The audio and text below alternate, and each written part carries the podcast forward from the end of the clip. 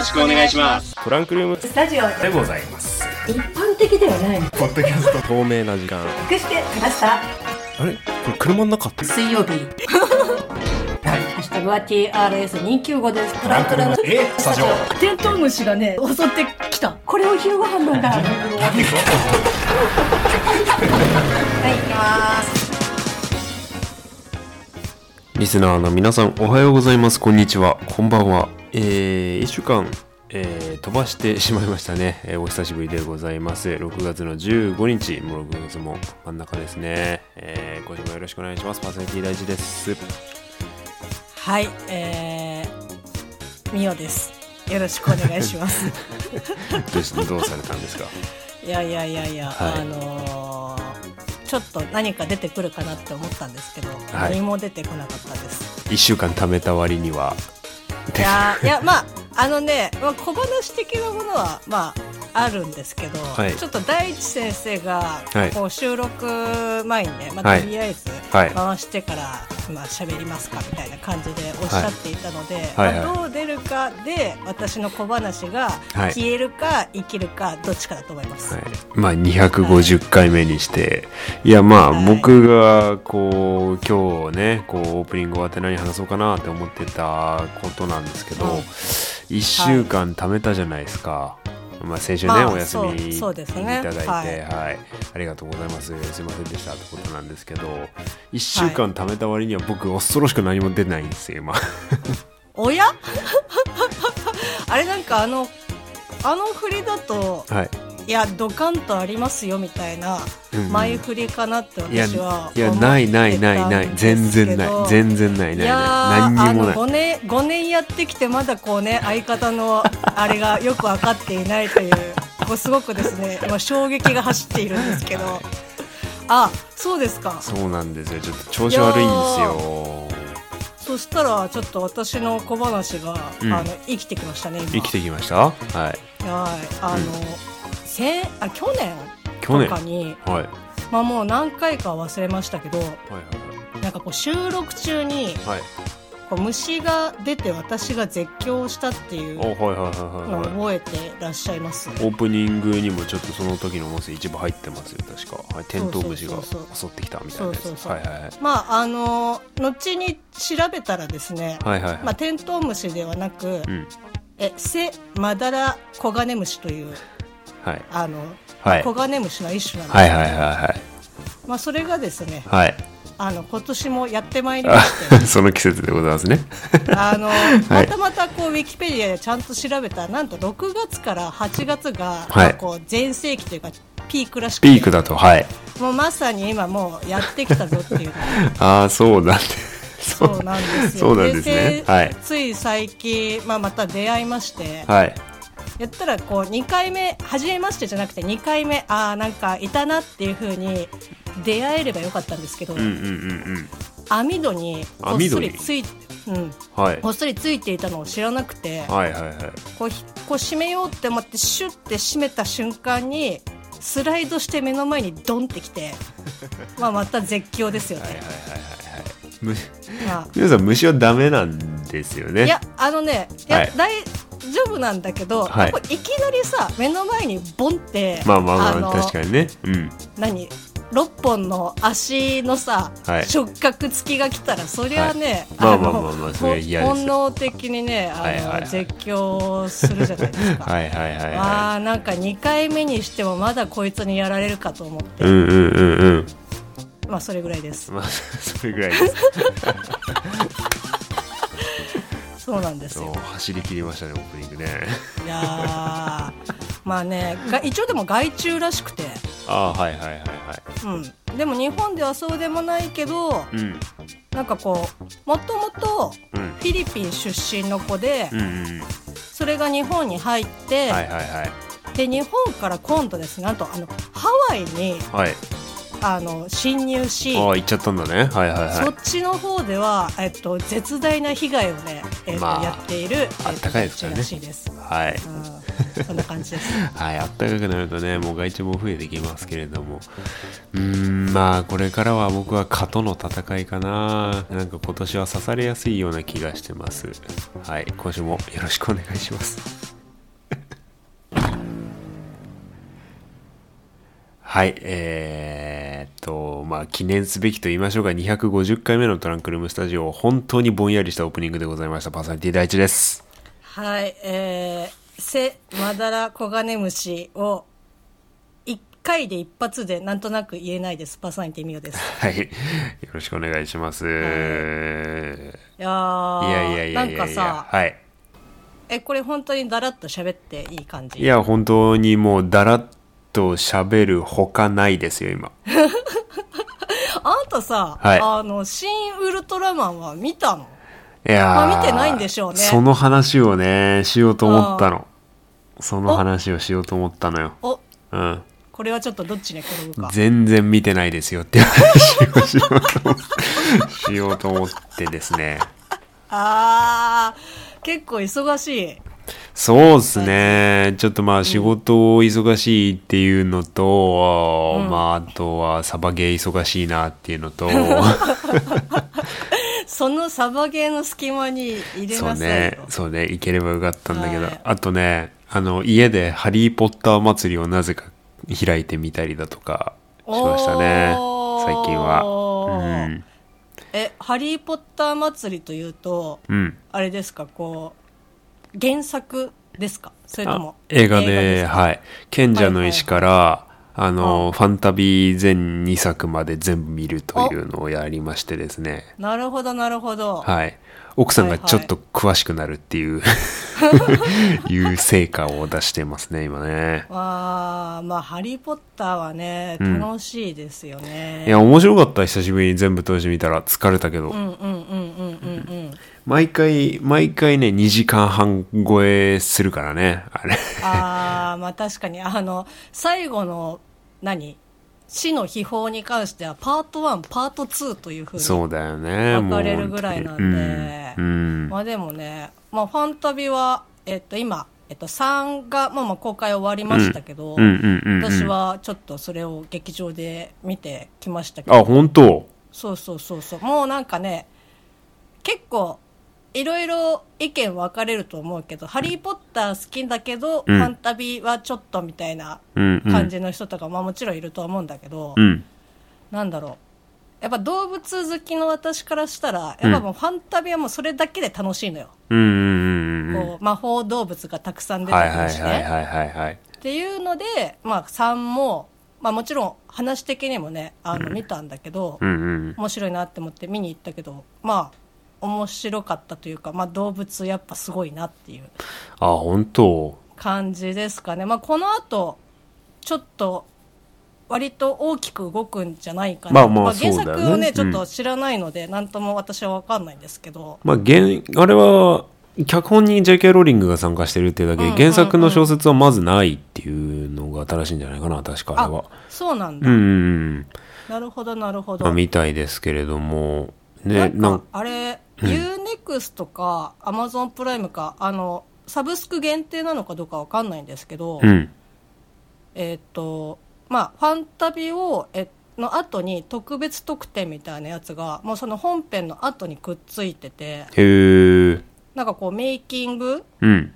20分ぐらいとか、もう本当に、うんうんうん。その、まあ、JK ローリングのインタビューもあるし、監督のインタビューとかもあもちろんあるし、うんうんうんまあ、それこそその魔法動物とかその造形物ができるまでのうん。うん。デザインから実際にこう作るまでの過程みたいな。そうそうそれ多分私アマゾンプライムで見たんですけど、うんうんそれについてたんでうん。うん。うん。多分他のサブスクでもまあ見れるんじゃないかなと。うん。まあファンタビだけでしたけどは。いはいはいはいはいはい。うん。なんかねこ、また最近は、まあ、ファンタビも新しいの公開しましたし、今度、あれだよね、ハリー・ポッターの死の秘宝の続編の呪いの子が日本で舞台がやりますけれども、ああなんか広告が結構山手線にバスバス出ていて、呪いの子ね、うんうんうんうん。これまでなんか、こう、ハリー・ポッターをやるんだったら、なんか日テレみたいな感じだったけど、今回は TBS がスポンサーらしいから、ああ我らが TBS そうバシバシ、バシバシ広告を打ってるけど、あー、なんか舞台とかっていうと、なんかどんな感じになるのかなっていうのが、まあね。イメージがこうつきにくいなってまあ、オール日本人キャストですからね。あーあー、なんかさ、うん。私、そういった、いわゆるその、ミュージカルうんうん。になるのかな、なんかそういったのとかって、本当に見たことがなくて、まあね、うんうんそれこそ、なんか TBS のラジオ聞いてるとさ、うん。うん。あの、なんだっけ、あのディズニーの、最近だとメリーポピンズですね。はい。あ、そうそうそう、んなんかそれの番宣だとか、うんうんうんよく聞いてたんだけど、まあ当然その全員日本の方でっていうので、うんでも歌ってるのはさ、その原曲じゃん。うん、そうなのかな？日本語に翻訳された歌詞ではあるとそ思うけど。っかそっか、うんうんな。なんとなくそこら辺って、こう、うまい具合にこうバランス取られてるもんなのかなとかってまあ、うまい具合にもなってんだろうね。あーあまあ、ちょっと気になるのが、呪いの子のハリー・ポッター役が、あの、藤原竜也さんっていうことで、なるほど。ああービールがキンキンに冷えてやがれよっていうのが聞きたい。あー、なるほど。うん。まあでも、藤原竜也さんってなんかもうやっぱ舞台の方が合ってるなまあまあ、もともと舞台俳優さんなんだよね、確かね。うんうんあの、そうね蜷川幸雄さんのね、うんうんうんあの、とつながりが深いみたいなの僕もちらっと聞いたことありますけど、あの、まあ、そこもまあちょっと、藤原竜也さんが確か TBS で、そのラジオ番組持ってるんですよ、確か。もう終わっちゃったのかわかんないけどで、その、その藤原さんの番組のスポンサーも今回、その、呪いのこのスポンサーについてるみたいな。うんうんうん、まあまあ TBS のお仕事のやり方は置いといて。まあちょっとそこが面白そうですね。でなんか呪いの子がね結構ねハリー・ポッターシリーズ的にはもうなんていうのハリー・ポッターたちの子供の世代のお話だからあーはいはいはいはい。なんかこうなんだろうなハリー・ポッターシリーズ全体であのうん言えることっていい父親っていうのがほぼほぼいないんですよああ、そう。であ、まあ、うん、そうね。ハリーも例外に漏れず、ハリー・ポッターと呪いの子ではクソ親みたいなんですね。わあ、マジか。うん、あの、えー、あの、で、舞台俳優藤原竜也じゃないですか、ハリー・ポッター役。あ、そっかそっか。そう、うんああ、なるほど、はいはい。クズなんですよ。え、それは何、本当にク、クズなの？いや、わかんない。あの、だから、藤原竜也がキャスティングされているっていうので、あの、もうクズ説濃厚だなっていう僕自身は思ってます。これは褒めてる、褒めてるですよ。褒めてるんですよ。そうね。あの、うん悪意があってのクズではなく、そう。あのいい意味のクズってクズを演じきることに定評がある。クズを演じさせたらおそらく右に出る者はいないのではないかという。いや、それも立派なね、あの、才能だと思いますけど。そうですよ。クズを演じてるわけですから。より、よりクズに見せるというノウハウ。えー、でもなんか、その、藤原さんのクズっぷりはもちろん気になるけど、まあうん単純にその、やっぱさ、ハリーのさ、こうちっちゃい時からね、うんうんうん。こう、さ、ダズリー家にさ、そうだねポンと置かれてからさ、うんボルデモートとがっつり死闘しての彼の生き様をさ、うん。まあ、約、えっと、8年、うん9年ぐらいかけてさ、見てきた身としてはさ、ねうんえ、クズ親になっちゃうの？っていう、そうなんだよね。ちょっとそこがさ、うーん。え、な、な、な、な、なんでやるの、ね、みたいな。見る側的にはちょっとショックだよね。あーなんかあのさ、その子供目線からしたら、うんああ、なんか嫌な親だなって思っても、うん。実際はうん。そうじゃないって言うんだったら、うん。まあまださ、その、わかるんだけど、はいはいはい。もう本当にクズだったら、ちょっとうん。悲しくなるかな甘いよ、皆さん。本当にクズだよ。呪いの子のハリーは本当にクズだよ。なんでそうなっちゃったの？やっぱね、あのーハリーの親父さんのジェームズもそうだし、ハリーの育ての。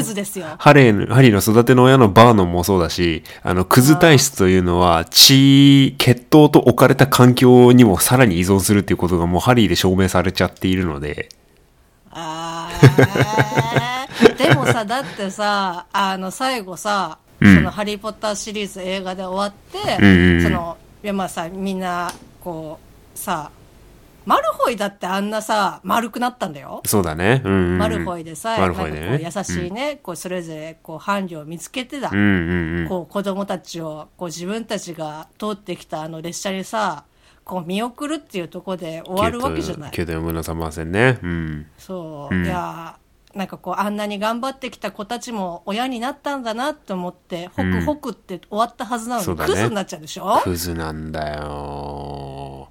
えそれなんかちょっとどうにかこう本当はっていうところはないの？本当にクズなの？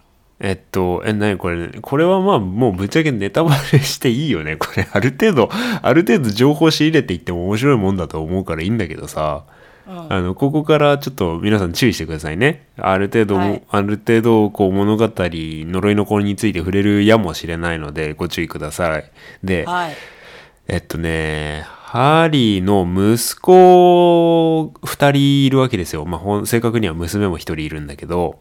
で、はいハリー・ポッター呪いの子の主人公は、次男のアルバス・セブルス・ポッター君があ主人公なんですね。はいはいはいはいで、あの、長男はジェームズ・シリウス・ポッターっていうんですけど、はいはいで、ジェームズ・シリウスは、まあ、お父さん、順当にお父さん血統を継いだみたいな感じの子で、こう、うんまあ、見事、組み分け帽子にグリフィンドールと、こう、宣言されて、グリフィンドールに組み分けされるんですけど、うん。えー映画で公開された「ハリー・ポッター死の秘宝パート2」のラストシーン9と4分の3番線でこうハリーに話しか大人になったハリーに話しかける息子が次男の、えージェームズ・シリウス・ポッターあアルバス・セブルス・ポッターか、うん。はい君なんですよ、まあ、あのシーンは次男君なんですけど、次男君こう言います、スリザリーになったらどうしようと懐かしいですね。ハリーも9と4分の3番線からホグワーツに行って、あの、お組み分け帽子の前でスリザリンは嫌だ、スリザリンは嫌だと言ってたのが懐かしいですよ。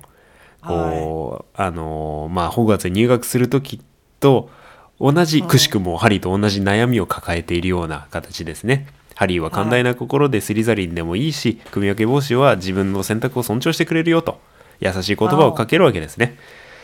でアルバス・セブルス君はこう勇敢さを期待勇敢さを胸にですね、えーグリフィンドールへの期待を一緒に、えーホグワーツ特急に乗って、組み分け帽子の前に座って頭にかぶるわけですけれども、えーまさかのクソ組み分け帽子がスリザリンに采配と いうようなことでえーこのですねアルバス君はすごいグレてしまうわけですね。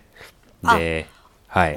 で、スリザリンに、こう、分類、えー組み分けされると、ですね、えーまあ、もうそこにはもう一人、ハリーの、えーハリー世代の親を持つ子供がいるわけですよ。スコーピウス・マルフォイ君という子がいるわけですね。ああはいははいいはいはい。えースコーピウス君は、まあ、さっきも出てきました、マルフォイと、あとは、同じセリザリン寮のアストリア・グリーングラスっていう女の子の子供なんですけれども、で、まあ、その子と、まあ、急接近して超仲良くなるわけですよ。おでスリザリン同士で？スリザリン同士で、まあ、同じクラスだからね。でまあ、グリフィンドールから、まあ、漏れたと考えるような、考えてしまうような、あの、アルバス・セブルス君を、こう、どんあの、スコピウス君は支えるわけですね。で、まあ、アルバス・セブルス君は、ポッターの血を継いでいるとしても、まあ、劣等生気味なわけですよ。はいはいはい。で、まあ、学校生活を通して、マルフォイの息子のスコーピウス君が、こう、一緒の友になっていくんですけれども、うん。それをよく思わないのが、親ポッターなんですよ。なんとですね、僕の知っている情報にも限りがありますが、えーはいアルバス・セブルス君とスコーピウス・マルフォイ君がですね、こう、お近づきになるのがよろしくないと思ったハリー・ポッターさん、その頃は魔法王省の闇払いの局長まで務めているわけですね。あの、お父さんお父さんハリー・ポッターは。はい。まあ学生、すねうんまあくしくも学生時代にこう憧れていた、あの、闇払いになるという夢を叶えて局長までやっているわけです。はい。うん。現実だったら警視総監みたいな感じでしょうか？はい。なんですけれども、まあ、気に食わなかったのか、ホグワーツの現校長の、あの、マクゴナガル先生にですね、こう、はスコーピウスとアルバスを離れさせろと。魔法省を通じて圧力をかけるわけですね。あ、毒親ですね。権力を振りかざしてかつての恩師に牙を向くわけですよ。あ、まあやっぱでも立場的にはね、はいこう、同等、もしくはまあちょい上ぐらいですよね。そうですね。やっぱ魔法省は政府ですからね。うんまあ、もともともともとマクゴナガル先生もホグワーツの前は魔法省で働いていたというバックがあるんですけれども、まあ、なので、こういうですね、こう、ポッターの邪魔もあ、お毒やポッターの邪魔もありながら、スコーピウス君とアルバス・セブルス君どうやって、こう、学校生活を送るのか、そして、えーなぜだか、なぜだか後からひょいっと出てきたボルデモートの娘がいるし、みたいなことになってます。ああまあこれはちょっと、はい。普通に見に行きたいですね。まあ、ボルデモートの娘っていうのも、またね、うんちょっといろいろあるんですけど、デルフィーニっていう娘さんがいるんですけれども、えはいえ。で、マルフォイ家も、もともとマルフォイがデスイーターじゃないですか。ボルデモートの仲間だったので、うん。あのーなんでしょう、スコーピウス君も、あいつデスイーターの家の出だぜっていうことで、スリザリンにで強烈ないじめに遭うわけですよ。あ、スリザリンってさえ、はい。まあ、もともと狡猾な奴らが集まるやつですからね。はい。弱い者はいじめるようなスタンスなのでしょうか。まあ、ちょっとよくわからんですけれど。ただ、このスコーピウス君がめちゃくちゃ明るい。お、スリザリンなのに。めちゃくちゃ明るい。闇落ちしそうな アルバス・セブルス君を何度も救う。ああ、そして、ロンとハーマイオニーの娘から、あの、マルフォイ家ということで一発で嫌われるんですけれども、その、えーロンとマルあ、ロンとハーマイオニーの娘に気があるスコーピウス君は、それでもめげずにアタックを続けていくという、なんというか、もうすごい主人公よりも主人公してる感じを出すっていうい。やー、その執念こそはちょっとスリザリンっぽいですね。そうですね。はいはい。そして、マルフォイも改心して、あの、マルフォイ家伝統の純血主義というのを、汚れた地とか言ってましたね。っていうのをはいはい一切スコーピウス君に施さずに、あの、見事な父親を演じている。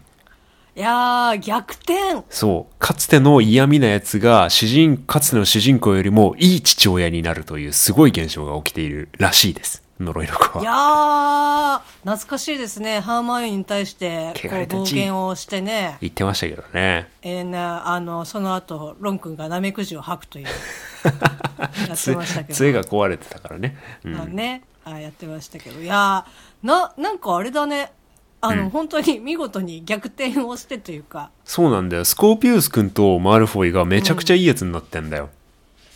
いやー、学んだというか、うん、うん、うんこう、何？そういった今までのものからは、こう、何も生まれないみたいな感じで。そうだね。まあ、そのうん、両親というか血筋に影響されてきた子じゃないですか、うんマルフォイも。だからそこで、その抑圧されてたものというか、その、そこで芽生える正義感みたいなものはあったんだろうね。で、ハリー・ポッターシリーズでも死の秘宝までって、そのマルフォイの本心でついてたというよりも、プライドと周りに、の影響で、ボルデモート側に立たざるを得なかったみたいなところはあるとは思うので、いや、本当にね、あのーあれなんだよ。うん。あいつがいいやつになって、ポッターがクズになってる っていうのがね。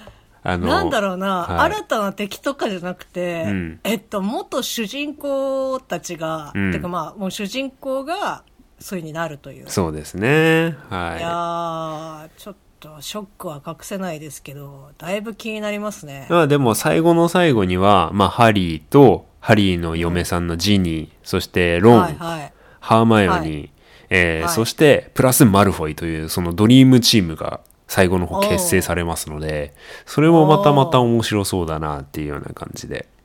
そうね。まあ、あの、あとは、映画の世界線はないがしらには全くされないので、小説、あの、原作のね、ハリー・ポッターの賢者の石から、えー死の秘宝までの世界線っていうのは、あのーなかったことにはされないので、こう、うんうん。それありき、うん、そうね、それプラスで呪い残って楽しめると思うので、まあ、うんうんうん。ぜひとも僕も見に行ってみみようかなっていう感じなんですけれども、うん、すい。ごいね「ハリー・ポッター」でペラペラ喋ってたら1本分が終わっちゃいましたけど今週は2本分喋らないといけないんでまあこうやって普通に続けてますけれども、えっ、と、折り返しですね。折り返しましたね。はい。ああ、いや、なんとか持ちました。いや、でもちょっと見てみたいですね。そうね。こう「ハリー・ポッター」やっぱね話すとやっぱカリーちゃんの幻影があの頭の中でチラチラっとなるのでぜひともね、あのまたトラスタにも遊びに来ていただきたいなっていう感じですけれども、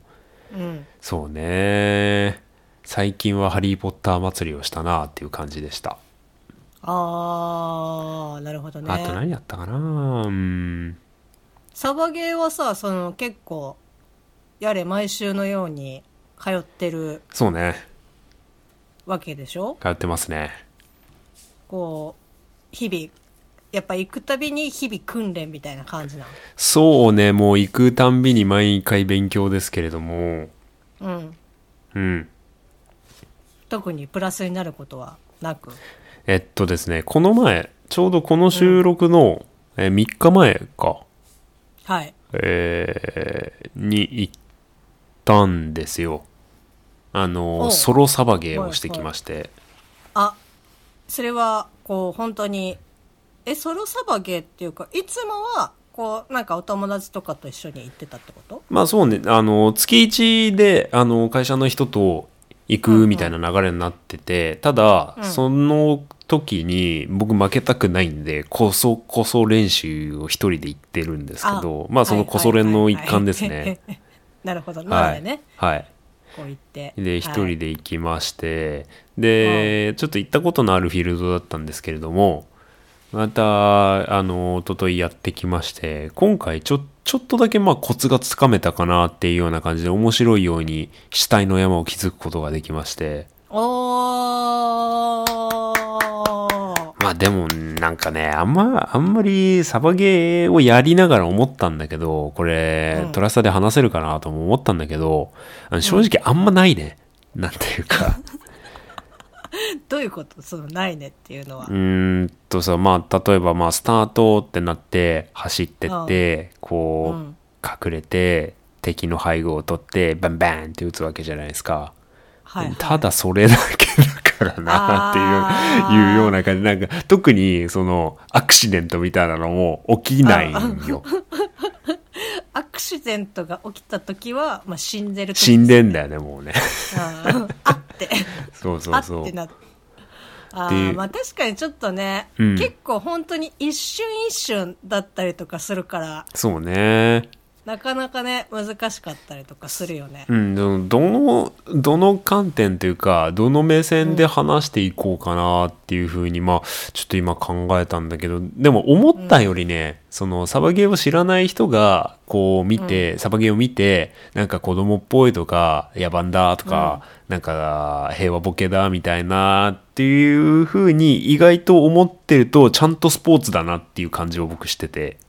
ああ、うんうん。うんそのバッてこう同じフィールド内にさ知らない人同士が顔を合わせるわけじゃん。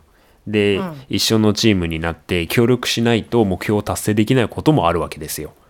はいはい。なのでその場ですぐスタート前に僕あっち組んでとかあの、相手の人割と上にこもりがちなのでとか周り囲んじゃいましょうとかあはいはいはいはい。の僕こっちで弾幕張るんであの足音消してるんで先行ってくださいとか言ってくれたり割とあその戦術的面白さみたいなのにも最近目覚めてますね。へええその弾幕張るんでっていうのは、うんうんうん。こうその用語からあんまりピンときてないんだけど、うんなんかこう音でこう引きつけたりとかそうそうそうそうう。こ別の人がうん行くのをサポートするのに、弾幕張るみたいな感じで言う。そうそうそう、そんな感じだね。あの、やっぱり走ったりして移動をすると足音で敵に場所を感づかれることがまああるわけですよで要するにバリケード越しだと敵の位置も把握をしづらいし、その、バーってバリケードに駆け込んだら壁一枚挟んだ向こうにすぐ敵っていうことがあり得るわけですね。うおうおうなのでこう、はいはい。あそこに敵がいるなっていうのが分かった状態でですけど味方さんにその敵が潜んでる壁を打ってもらうんですよわざと。で壁の着弾音があるわけじゃないですか。まあ BB 弾だから、はいはい。まあせいぜいパチパチパチパチっていうぐらいですけど、うんうん。それでも結構その周りの音って聞こえづらくなるんですよね。あはいはいはいはい。でそれでまあ近ければ近いほどそうやね。そうそうそうそうそう。それでバリケードのあのーバリケードに潜む敵にも撃ってるあいあのーバリケード越しに撃たれてるからや下手に顔は出せないしうん。だからそのバリケードに貼り付けることができるんですよ。弾幕をそこら辺に貼ることで。で敵が身動き取れない間にフリーなやつがその敵の背後にタタタタタと回り込んで後ろから仕留めるとああもうそこで動かさないようにあえてそうそうそさせうそうそうるみたいなそうそう。そういうのが決まった時とか気持ちいいですよね。いやそれは楽しいうね、ーん。ちょっと聞いてて楽しいもん。そうあのねあと僕が最近サバゲーをやるこんやるっていう中でこう一番かっこいいなって思ってることがありまして。うん。あのね打たずして勝つっていうのが俺最強だと思ってるの。あそれあれですよ。なんか最初の方に言ってたあ言ってたっけ？こううん。背中でピッて当ててそうそうそうそうそう。もうもう終わりみたいな感じでり。やるのが一番ベストみたいな。そう。本当は本当はねサバイバルゲームフィールド上で推奨してない行為ではあるんだけれどもうああのそうなんだ。トラブルの元だからね。あのあのこれをやるのは本当は。打ち返されちゃったりするので。なるほどね、うん。そうね、うんまあだけど大体の人いい人なんで僕うもん。打ち返されたことは一度もないんですけれども。あでもそれが成功したことはある。あのね最近成功率がめちゃくちゃ上がっている。いやこれはちょっとあれじゃない？なんかさっきなんともみたいな感じで言ってたけど、うん。こうスキルというかさそうね。いった戦術的なものも含めてちょっとずつアップしてんじゃない？割とね立ち回りみたいなコツは徐々に掴んできたのかもしれないと個人的にちょっとねあのその一昨日のサバイバルゲームで少し思ったかなっていうような感じかな。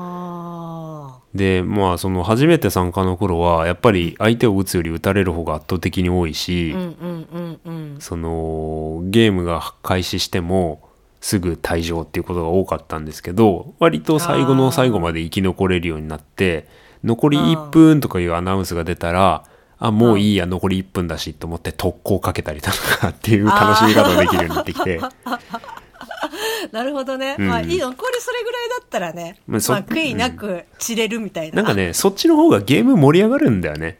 なんか、うんみんなじっと待ってるよりも。そうね、うん。なんか硬直してるとさうん。結局ただただ時間がそう過ぎてっちゃうだけだけど、うん。でもその特攻とかもさ相手も結局同じ状況なわけじゃん。そうね。うん。うん、面白いよね。そう。で、まあ、そのさっき言った打たずして勝つっていうやつなんだけど、こう、戦闘は基本的にもう味方に任せるのよ。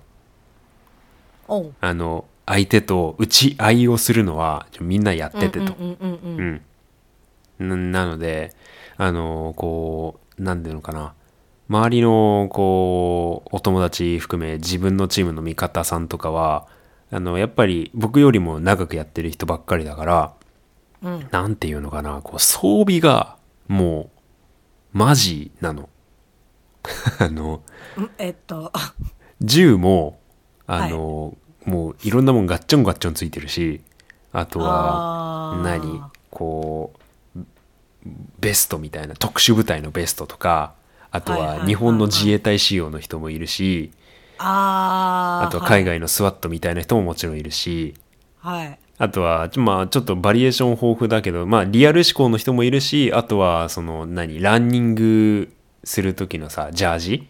スパッツに短パンとか、はいはいはいなんで、あの、ハイネックの、あの、フルジップの、あの、ウィンドブレーカーみたいなパーカーとか着て、うん。ちょっとか、まあ、その、そのスポーツ系もかっこいいなっていうふうには思ったりするんだけど、まあ、そう、クロートさんたちがいっぱいいるのよ。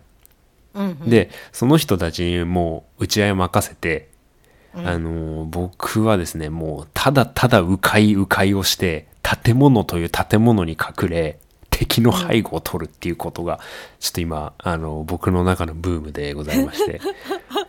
まあ多分、サバゲーの基本的な立ち回りの一つではあるんですけど、うんうん。で、あのー味方とバンバン打ち合ってる敵さんの真横、もしくは、後ろを、斜め後ろから、てってってってって言って、うん。手を挙げろって言ったり、お兄さうん。んバーンで、バーンで、あの、引き金をひたあ、あの、引かずして、相手をどんどんほふっていくっていうのが、がこれがね、もうね、脳汁、脳汁ドバドバですよ、本当に。でも当然そのさ、迂回する間にさ、被弾する可能性もさ、ああ、もるわけでしょ？もちろん見つかっちゃう場合もありますし、うんうんうん。まあ、その時にね、こう、どれだけ、あの、機動力を活かせるかですよね。さっき、あの、味方さんはガチガチの装備の人が多いっていうふうに言ったと思うんですけど、うん。僕はもう、ジーパンに、えーっと、うん上が、あの、本当なんだろう、スポーツ用のシャツと、うん。はい、はい。あとはワークマンで買ったちょっと迷彩のなんかパーカーみたいないやつなので、あの、はい。機動力マックスなんですよ。僕の場合。なるほど。うん。で、あの、用意スタートって言った時にみんな、みんなで走るんですけど、うん。あの、明らかに軽装の人たちの方がやっぱ早いので、ああ、まあそりゃあね、うん。僕も敵より先にいい隠れ場所を取れるんですよね。あ、ふんふんふんふんふんふん。で、あの、最小限の弾数で最大限の戦績を上げるっていうことを目標にちょっと今やってたりしてて。ああ、なるほどね。うん、もう気持ちくって仕方がない。うん。あの、服装は、なんかこう、先週ですか？先々週、うんうんうん前の回でアップした、うんうん。あんな感じで、あ、そうそうそうそうそうそうそうそツイッターの方でね、うんあの、アートワークにちょっと使わせて、ちょっと加工しちゃいましたけど、う。いやいやいや、いいんです、いいんです。はい。あの、上半身に関しては基本的に何もつけないみたいなうんのがいいので、僕的には。なるほどうね。ん。それがね、ちょっと面白すぎたなっていうような感じですね。あー、でもこの成功率が上がってきてるっていうのは、でもいいことよね。なんかね、何か限界ちょうどよくわかんないんだけど、着実に進歩はしてるのかなっていうふうに思いますね。でも、あれよね、でもいい運動にもなるよね。いや、うん、運動不足にはいいと思う。あの、うんうん結構最近なくなってきたんですけど、やっぱ今回はめちゃくちゃ走ったから筋肉痛だし、うんうんううんん、なかなか、なかなかヘビーな運動をしておりますね。いやー、いいね。なんか、そうやって屋外で、こう、キャッキャキャッキャできる。運動しないとなってもう本当に思うんだけどさ、なかなかね、旦那さんとか好きそうだけどね、サバゲーみたいなことは。うん、なんかこう、まあ、好きっていうか、うんその、会社でうん、そういうサバゲーの、いいわゆるその機械、あ、きえっ、と、銃うんうんうん。とかを、まあ、中古で取り扱ってるお店をー、やってるかはいはいはいはいら、はいはい。まあ、そういった、その、うんうんうん。まあ、フィールドよりも商品の方に、まあ、こうちょっと詳しいとかうん興味があるっていう感じで。もともとそんなにやりゃやりゃ楽しいと思うけど、うんでもちょっとどうなんだろうね気象的にあんまり合ってないんじゃないかなって そうですか。冷静にそれこそなんかこう迂回をしてとか、うんうん冷静に行ってとかっていうよりも、うんうんうん。まあ、ちょっとイノシシ気質というか、あの、もうとりあえず当たって砕けろが割と早い段階で、んあの、爆発しそうだなっていう感じは。私もその気はあるので、復活ありのゲームだったらね、全然いいと思いますけれども。ああ、そうだね。さあ、あとね、サバゲー場の名物といったらね、やっぱまあゲームもそうなんですけど、うん。あの、昼飯のカレーが超うめえっていうのが。あ、、それはさ、何、あの、出してくれるの？あの、僕がこの前行ったフィールドはもう、会場の方で、その、あ受付の時にお昼どうしますかって聞かれて、お願いしますって言ったら、参加費プラスお昼代を取られるんですけど、まあ大体500円ぐらいかな、5、600円なんだけあど、あ、はいはいはい。会場で、その、でっかい鍋で作って、うわー、またそれがうまいんだわ、本当に。えそれ食べたい。うん。あのね、なんか、その、サバゲーまあやる人はもちろんね、あのーうんあれなんだけど、飯が主体っていう人も、主体はおかしいな。飯は楽しみっていう、うんまあ一つのコンテンツになりうるみたいですね。本当に。えー、なんかいいな。え、なに、銅鍋で作って、なんか、はい、みたいな。いやなんかキッチンの中はそんな直接見れないけど、あ、そそっのか、そっかそっかそうんっかそっか。、ゴロゴロのじゃがいもとか、ああ、その、キャンプ飯っていう感じもちょっとしますね。いやー、いいねなんかばえーいいな場所によってはね、その、何？フィールド外その、待機してる場所でバーベキューしながらできる場所もあるみたい、サバゲーを。あー。そんなんやったら絶対ゲーム出なくなるけどね。ああもうとりあえずもうご一回12回やってそうそうそうそうあもういいわみたいな感じでいやーいいねえそのカレーはおかわり自由ですか？あ、カレー先着でおかわり自由だったな、この前いやは。ーちょっとなんだろうなああの普通に会場会場側もカレーをあ食べに余らせたくないんだろうな。ああまあまあそうだね、発揮させられるんであれば、うん。発揮させたいっていう。い。や、はいい、いなななんだろう。ごめん、うんあのサバゲーよりもカレーの方がなんかちょっとまあね。魅力度が高いわ、うんうんうん。いや、普通に飯はうまかったな。まあ、なんかね、外で、外で食べる分のね、その美味しさは絶対あるけど、うん、うん。いや、いいですよ、本当に。いやーだってこう食べながらあれでしょ？そのや一緒にやってたチームの人もそうだしさ、うんうんうんうん。なんか。話したりとか。まあ、弾む場合もありますけど、前回の僕は黙々とカレー食ってましたね。コミュ力。なんか、いやいやちょうど前回はね、午前中が調子悪かったんですよ、ちょっと。あー死にすぎたなと思ってて、ちょっとここから切り替えようと思って、カレー、カレーむしゃむしゃ食って、こう、午後あ、午後、敵チームの敵チームのあいつ絶対殺してやると思い えもうさメンツはさ基本変わらないの？もうその日はもうこのチームでずっとみたいな感じなの、まあ、基本そうだね。ただ、あの、途中退出もやっぱありなので、その、うんうん。例えば、赤と黄色チームに主に分かれるけど、午前中赤チームだったけど、黄色チームさんの参加者がちょっと帰っちゃったので、赤から黄色にお願いしますっていうことは、フィールド側からおお願いされることはある。あなるほどねので、午前中赤、午後黄色っていうことが時々あるんだけど、うん僕、この前それだったんですよ。ああで、午前中赤、午後黄色で、うんで、午前中は黄色チームをバンバン打ちまくるわけじゃん。はいはいで、午後は赤チームをバンバン打ちまくらなきゃいけないわけじゃん。うんで、まあ午後のゲームスタートしたら黄色打つよね。味方めちゃくちゃ打つよね。あああーってなる。いやもうあれだよなんかこう金でこう舞台を動く男みたいな 本当に。ただ、いやフィールド側からすればチーム調、チームバランス調整に協力してるめっちゃいい人なんだけどね。いやーでもなんかねこの間までついこの間まで一緒に同じ釜の飯を食い一緒に走り回っていたのになんかこう蓋を開けたら本当だよ。みたいな。本当だよ。あいつ売ったなみたいな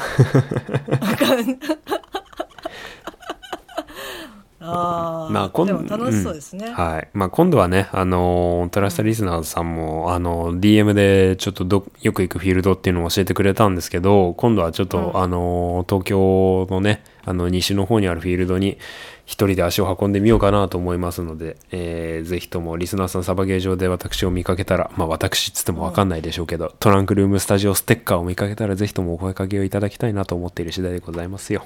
はい。はいそんな感じです。